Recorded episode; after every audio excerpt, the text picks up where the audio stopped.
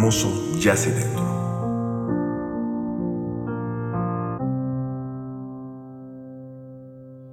Una hermosa y amplia pérgola, invadida por enredaderas, vestida de violáceas flores, servía de perfumado y fresco escenario para el encuentro vespertino de una sabia maestra con sus pupilos. Se accedía a ella a través de unas breves escalinatas que hacían alarde de un esponjoso musgo donde los alumnos tomaban asiento.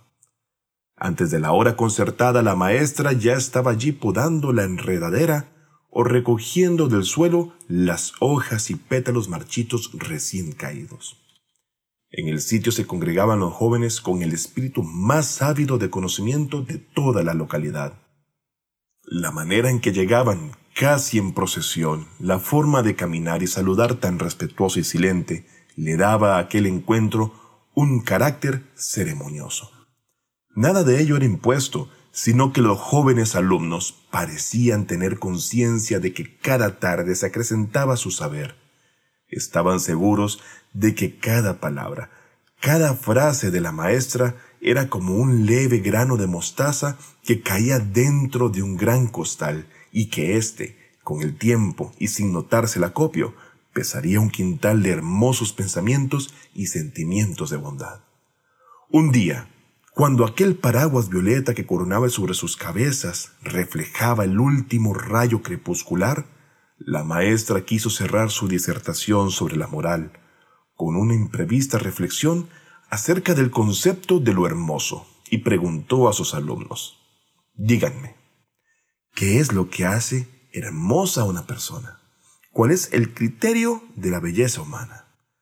Cada alumno dio una respuesta y cada cual tuvo una opinión diferente.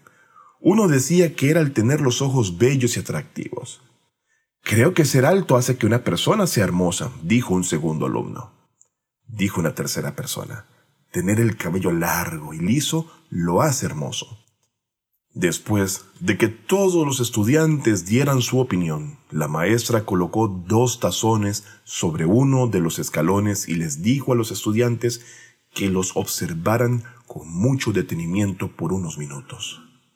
Al poco rato, ella aclaró que el cuenco de la derecha estaba hecho de oro y adornado con piedras preciosas, pero contenía un poderoso veneno que se extrae de una hermosa flor. En cambio, el cuenco de la izquierda era de cerámica burda y contenía agua fresca y cristalina que es transportada desde un manantial cercano a través de una rústica acequia de piedra. Ahora díganme, ¿de qué cuenco están dispuestos a beber? Todos los niños le dijeron al mismo tiempo y sin pensar. Es obvio, del cuenco de barro.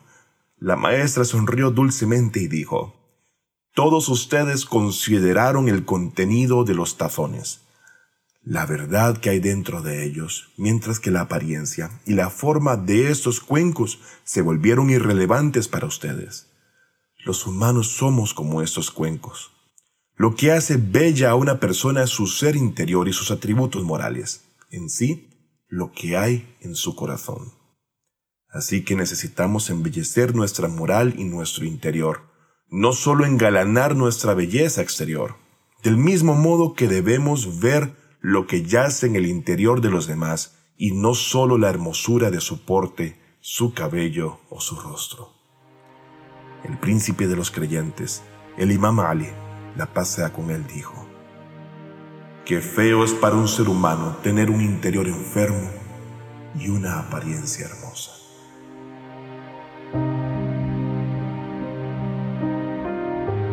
Bueno, espero que les haya gustado el cuento de esta semana y que el mensaje que deseamos transmitir les llegue profundamente a su corazón.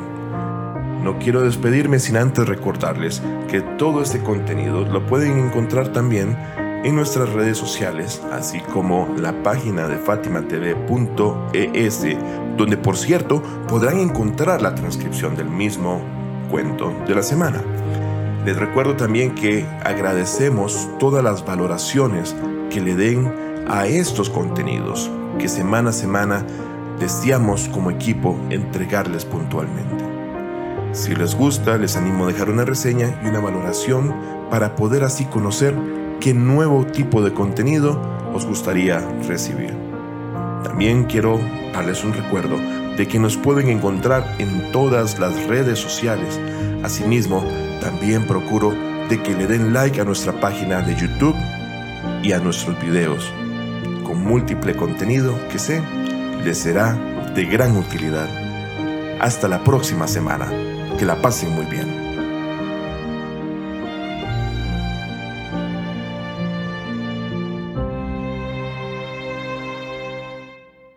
fatimatv.es. Si todavía no son miembros de Fátima TV, les explicaré cómo hacerlo. La mejor forma es a través de WhatsApp. Agrega a los contactos de tu celular el número de Fátima TV y envíanos tu nombre por esa misma vía. Nuestro número es más 54 938 15 39 07 37.